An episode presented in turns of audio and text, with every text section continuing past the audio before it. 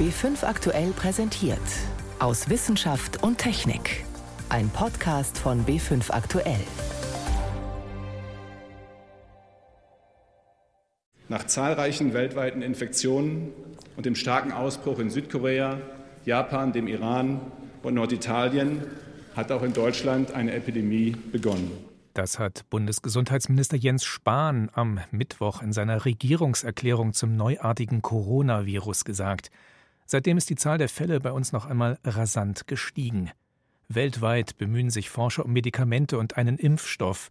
Wie weit sie sind und warum das Virus unserem Körper so zu schaffen macht, dazu gleich mehr.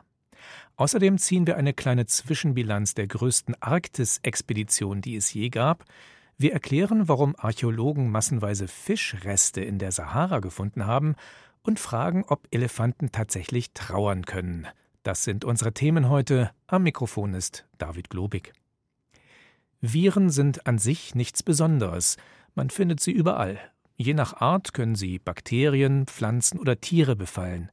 Die meisten Viren sind für uns Menschen völlig harmlos, aber es gibt eben auch Ausnahmen. Grippe, Masern, HIV etwa und das neuartige Coronavirus, auch SARS-CoV-2 genannt. Einer der Forschenden, die sich im Moment intensiv mit diesem Erreger beschäftigen, ist John Zibur. Er leitet das Institut für medizinische Virologie an der Justus-Liebig-Universität Gießen. Von ihm wollte ich wissen, was an diesem Virus so außergewöhnlich ist. Das Besondere an diesem Virus ist, dass es neu ist. Wir kennen ja Coronaviren sehr gut. Die meisten von uns werden sich alle paar Jahre mit Coronaviren infiziert haben. Und gegen die meisten dieser bekannten Coronaviren entwickeln wir ganz frühzeitig in der Kindheit Antikörper oder eine halbwegs schützende Immunantwort, die dafür sorgt, dass wir im Laufe des weiteren Lebens dann normalerweise keine schweren Krankheitsverläufe mit diesen Viren sehen. Dieses Coronavirus ist also zum ersten Mal auf den Menschen übergesprungen. Und das bedeutet, dass wir eben keine Immunität haben, die uns in irgendeiner Weise schützt. Und das beinhaltet das Problem, dass wir also relativ schnell als Infizierte eine Immunantwort aufbauen müssen. Und wenn das nicht gelingt, kann es eben zu diesen gefürchteten schwereren Verläufen kommen. Und das sind natürlich vor allen Dingen ältere Personen, die normalerweise eben nicht mehr ein so gut funktionierendes Immunsystem haben oder auch Patienten mit entsprechenden Vorerkrankungen besonders gefährdet. Nun gibt es ja große Parallelen zu einem anderen bekannten Coronavirus, dem SARS-Coronavirus, das uns 2003 schon in Atem gehalten hat. Was bringt uns denn das Wissen um Parallelen, aber vielleicht auch um Unterschiede zwischen diesen beiden Erregern für die Entwicklung von Medikamenten? Ja, hier zahlt sich aus, dass dieses Virus intensivst beforscht worden ist. Wir haben da also umfangreiche Kenntnisse bis hin zu den atomaren Strukturen einzelner Eiweiße, die das Virus benötigt, um sich zu vermehren, gewonnen. Wir wissen auch, wie bestimmte Hemmstoffe, also Inhibitoren dieser Proteine binden. Also wir haben da eine sehr gute Grundlage zur Entwicklung von Medikamenten, die natürlich jetzt noch weitere Schritte benötigen. Aber das Wissen um dieses Virus hilft uns jetzt sehr, auch dieses neue Virus erfolgreich bekämpfen zu können, zumindest mittelfristig. Warum haben wir denn aus der Zeit von 2003 keine Medikamente, die wir jetzt anwenden könnten? Weil es sich damals natürlich nur um eine kurzfristige Epidemie, auch eine Pandemie in kleinerem Umfang gehandelt hat. Wir hatten ja insgesamt nur 8000 Fälle. Und das ist eben aus Sicht der pharmazeutischen Industrie zum Beispiel überhaupt gar kein Markt, für den es sich lohnen würde, Medikamente tatsächlich bis zur Marktreife weiterzuentwickeln. Also das Interesse an diesem Virus hat dann relativ schnell nachgelassen nach 2004, 2005. Was sind denn jetzt die wichtigsten Aufgaben, die wir haben, um das Wissen von damals aufzugreifen und dann tatsächlich jetzt eben umzusetzen, um Medikamente und auch dann Impfstoffe irgendwann auf den Markt bringen zu können und das in möglichst kurzer Zeit. Ja, das ist etwas, was eben außerhalb der akademischen Forschung liegt. Das liegt vor allen Dingen im Bereich der pharmazeutischen Industrie. Hier müsste dann möglicherweise auch durch Hilfe des Staates, durch Anreize des Staates die pharmazeutische Industrie quasi unterstützt werden, Medikamente weiterzuentwickeln, weil die Ressourcen, die man dafür braucht, sind normalerweise in der akademischen Forschung nicht vorhanden. Also wir können hervorragende Grundlagen dafür legen, aber wir können es letztlich nicht so weit treiben, dass man ein Medikament tatsächlich zur Zulassung bringt. Beim Grippevirus ist es nun so, dass wir jedes Jahr eigentlich wieder einen neuen Anführungsstrichen Erreger haben, dass wir uns jedes Jahr neu impfen lassen müssen. Was ist denn da die Vermutung, was das neuartige Coronavirus angeht? Wird sich das ähnlich schnell verändern? Die Daten, die wir bisher haben, zeigen eigentlich an, dass sich das Virus nicht besonders schnell verändert. Wir können überblicken einen Zeitraum von vielleicht acht Wochen. Die Änderungen, die wir bisher sehen, sind relativ wenige. Also wir haben eine Genomgröße von 30.000 Bausteinen in diesem Genom. Und man hat bisher gefunden, etwa äh, größenordnungsmäßig 100, maximal 200 Veränderungen. Das ist also extrem wenig. Das Virus ist also relativ stabil. Das würde aber doch der Medikamenten- und Impfstoffentwicklung entgegenkommen. Ja, das kommt dem auf jeden Fall sehr entgegen. Und allein die Tatsache, dass wir es hier mit einem Virus zu tun haben, was ja nicht ein Nachfolger des früheren SARS-Coronavirus äh, ist, sondern eben erneut aus Tieren auf den Menschen übertragen worden ist und trotzdem relativ ähnlich ist zu dem früheren Virus, zeigt ja an, dass dieses Virus insgesamt, also diese Virusspezies, relativ stabil ist. Das heißt, wenn es uns gelingt, äh, Wirkstoffe zu finden, die eins dieser Viren hemmen, dann können wir sehr sicher sein, dass dieser Wirkstoff auch ein anderes Virus, also wie zum Beispiel das neue SARS-Coronavirus 2, hemmen könnte. John Ziebur war das, Virologe von der Universität Gießen. Noch gibt es keine Medikamente, die exakt auf das neuartige Coronavirus zugeschnitten sind. Dafür war die Zeit einfach zu kurz für die Forscher. Meist dauert es Jahre, bis ein Wirkstoff nach langen Testreihen als sicher gilt und zugelassen wird. So lange soll sich das Ganze diesmal möglichst nicht hinziehen. Deshalb suchen die Wissenschaftler im Moment mit Hochdruck auch unter bereits bekannten Arzneimitteln. Veronika Bräse berichtet. Remdesivir ist momentan das Medikament, das beim neuartigen Coronavirus die größten Hoffnungen weckt. Es wurde ursprünglich für Ebola entwickelt, also für ein ganz anderes Virus. Trotzdem zeigen Laborversuche, dass es auch dem neuen Virus aus China etwas entgegensetzen kann. Es stoppt das Virus, sich weiter zu vermehren, erklärt Martin Stürmer vom Labor für interdisziplinäre Medizin in Frankfurt. Das Remdesivir sorgt aber aufgrund seiner Struktur dann für einen Kettenabbruch. Einzelne Patienten haben Remdesivir auch schon bekommen. Aber es ist nicht klar, ob sie das Medikament geheilt hat oder ob es einfach nur Zufall war. In den USA und in China laufen deshalb klinische Studien zu Remdesivir. Das sind sogenannte Phase 3 Studien, bei denen Patienten die Arznei über die Vene direkt ins Blut gespritzt bekommen. Und dann schaut man sich an, nach der Therapie im Vergleich zur Kontrollgruppe, inwieweit jetzt da ein, ein signifikanter Unterschied im, im, sogenannten Outcome ist, sprich, heilen die Patienten schneller aus als ohne diese medikamentöse Behandlung. Wann die Patientenstudien abgeschlossen sind, lässt sich noch nicht absehen. Forscherinnen und Forscher prüfen deshalb auch andere Medikamente, die krankmachende Viren bekämpfen.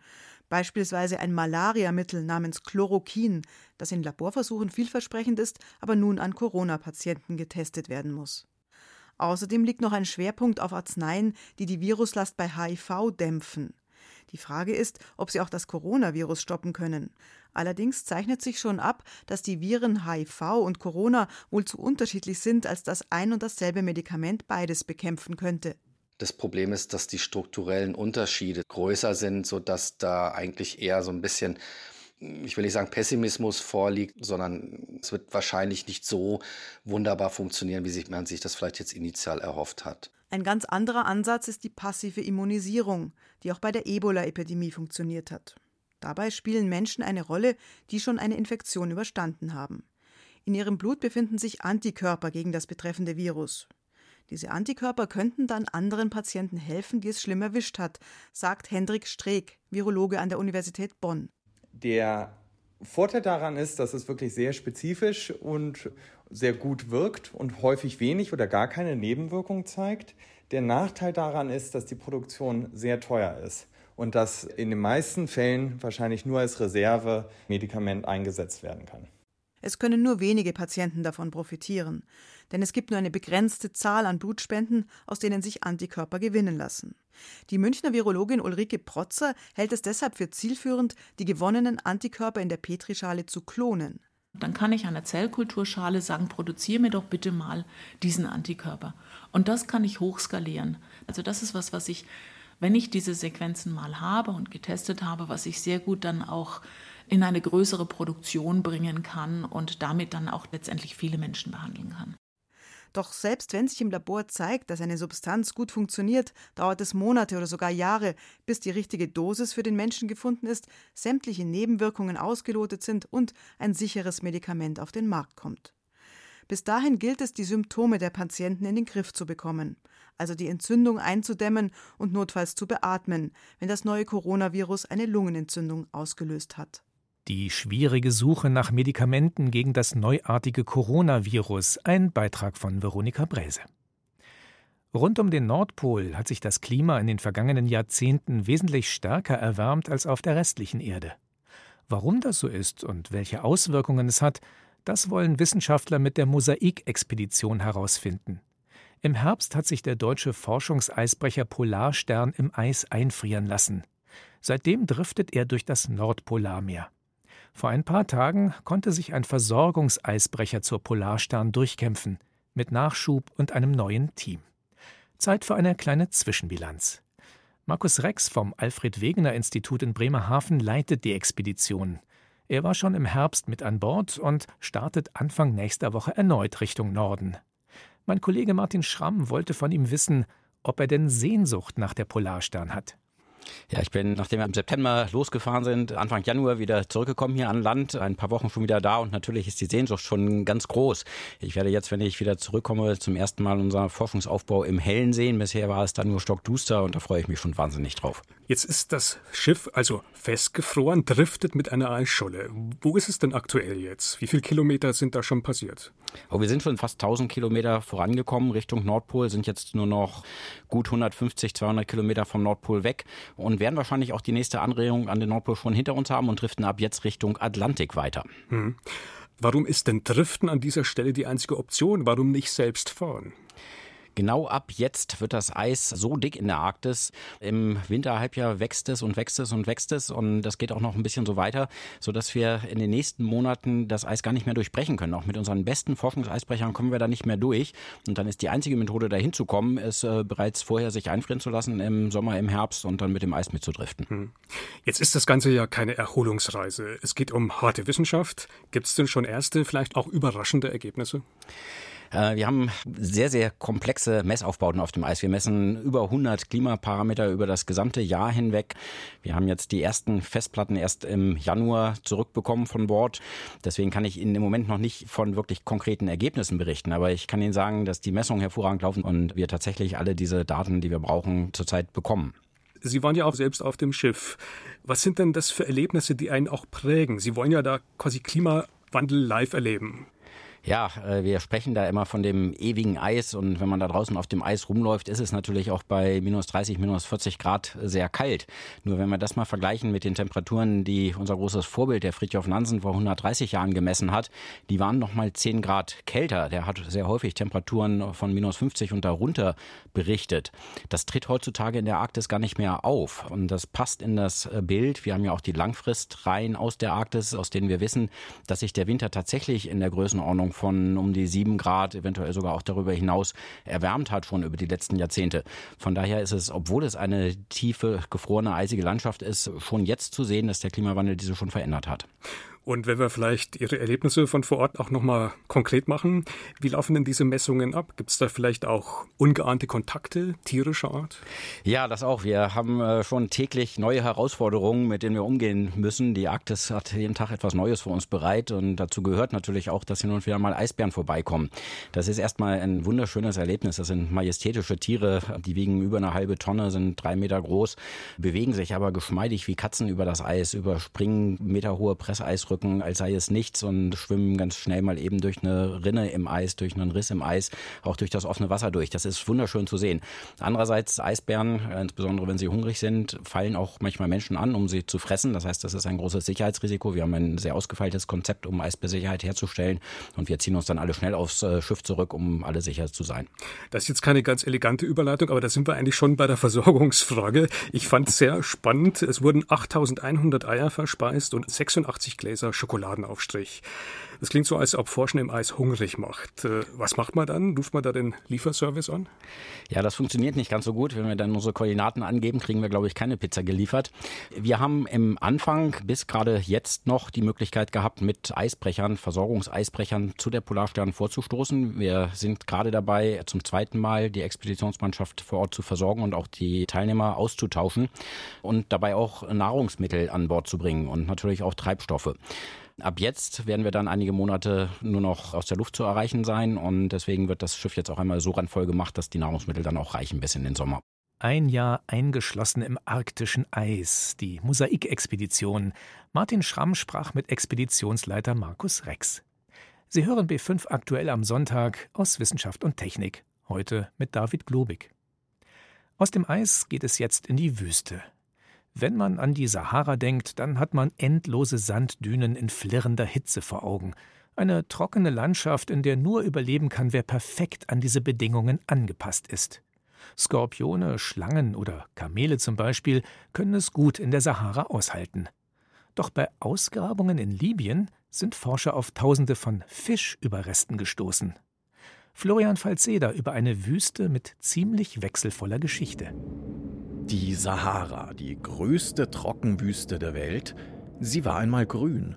Große Seen und Flusslandschaften im Süden, sumpfig, es wimmelte vor gefährlichen Tieren wie Krokodilen. Kein angenehmer Ort für unsere Vorfahren, die Menschen, die dort gelebt haben, vor ungefähr 10.000 bis 4.500 Jahren. Weiter Richtung Norden aber wurde es schon deutlich gemütlicher. Man kann es sich so ähnlich vorstellen wie Nationalparks im heutigen Kenia, erklärt der Wüstenforscher Stefan Kröpelin. Die nördlicheren Teile der Sahara, also diese offenen Baumsavannen, wo man jagen konnte, wo genug Wasser da war, es war ein Paradies für die wenigen Menschen, die damals gelebt haben. Einer dieser Orte liegt im Süden des heutigen Libyen, im Akakusgebirge.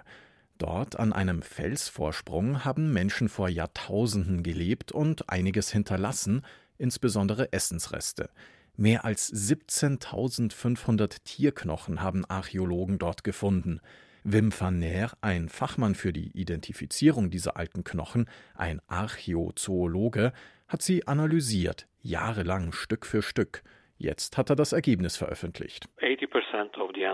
80 Prozent der Knochen sind von Fischen, dann erst kommen Säugetiere und ein paar Vögel.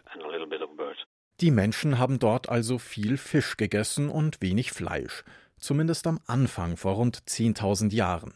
Je jünger die Funde, desto weniger Fischreste waren darunter. Anfangs bildeten sie noch 90 Prozent aller Knochen, am Ende nur noch 40. Die Leute haben immer noch gefischt, aber immer mehr auch gejagt und ab einem gewissen Zeitpunkt auch Nutztiere gehalten. Schafe, Ziegen, Rinder, weil es immer trockener geworden ist. Das passt zur Geschichte der Sahara, wie wir sie kennen. Immer wieder gab es dort Grünzeiten. Wann genau, da ist sich die Forschung nicht ganz einig. Die letzte aber hat eindeutig vor etwa 10.000 Jahren angefangen, bis die Sahara vor 4.000 Jahren wieder austrocknete.